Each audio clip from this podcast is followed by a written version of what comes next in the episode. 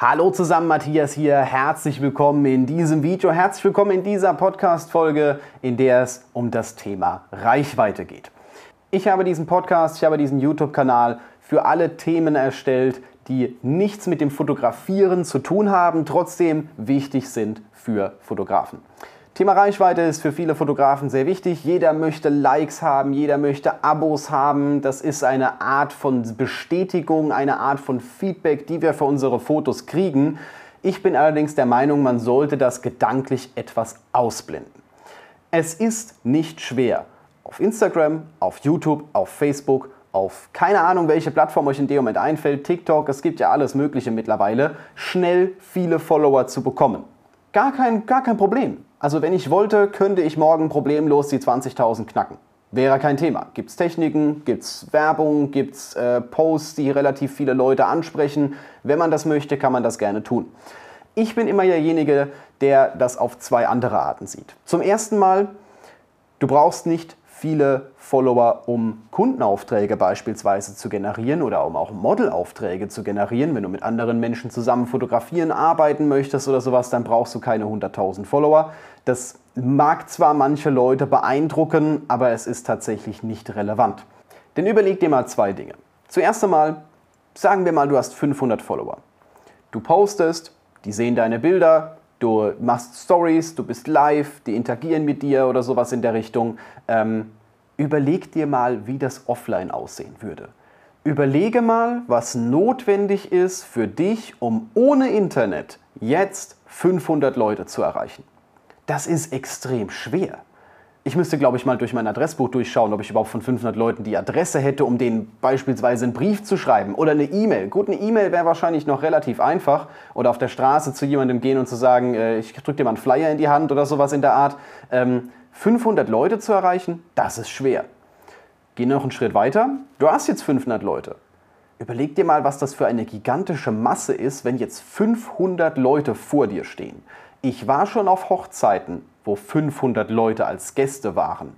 Ich glaube, vielleicht erinnern sich 30, 40, dass ich als Fotograf dort war. Der Rest hat das einfach nicht wahrgenommen, weil es viel zu viel war. 500 Leute sind eine Menge Holz. Und das vergisst man leider.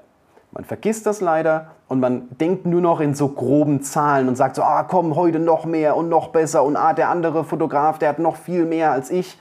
Überlegt ihr mal, was ihr mit 500 Leuten alles anstellen könnt. Wenn ihr unter 500 Leuten niemanden findet, der mit euch zusammenarbeiten möchte, dann schafft ihr das auch nicht mit 10.000. Vielleicht schon, doch die Qualität leidet. Das ist mein zweiter Punkt.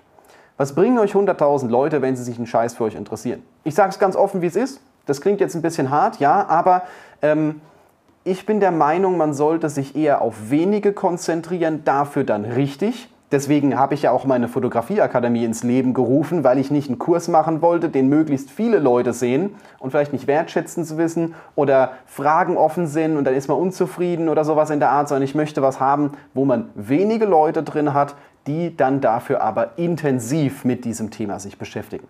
Das ist mein Ziel gewesen und das sollte auch dein Ziel sein, gerade was Instagram angeht, gerade was Social Media angeht. Übertreib es hier nicht. Man braucht nicht viel, es reichen ein paar wenige. Diese solltest du dann allerdings behandeln, als wären sie Familie, als wären sie Teil vom Freundeskreis. Wenn jemand kommentiert, antworte darauf. Du hast nur 500 Leute. Das ist nicht viel, das ist nicht schwierig, dann auf Kommentare zu antworten. Wenn du mal in der Riege bist, wo du wirklich mal 10, 20, 30.000 Abonnenten hast und unter ein Bild wird drunter kommentiert, da kommst du irgendwann nicht mehr hinterher. Das ist schon so ein, so ein Bereich, wo man drüber legt, äh, Social Media Manager zu engagieren oder sowas, die das dann für einen machen.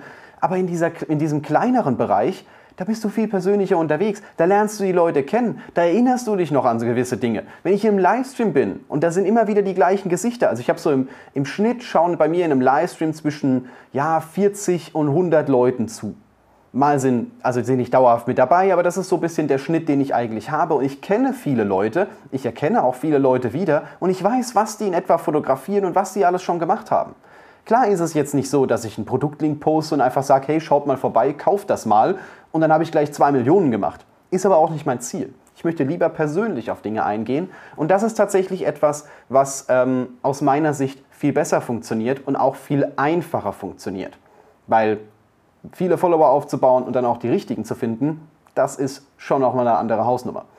Ähm, deswegen geh langsam an die Sache ran. Versuch nicht mit irgendwelchen Hashtag-Tricks nochmal 20 Leute mit mehr ins Boot zu holen, denn ich habe die Erfahrung gemacht, wenn man mit Hashtags trickst, wenn man Likes kauft, wenn man irgendwelche Dinge macht, die äh, jetzt nicht organisch sind, also organisch ist äh, das natürliche Wachstum, sage ich mal. Man postet Dinge, Leute finden, dass die, das, denen das gefällt und die liken das und folgen dir.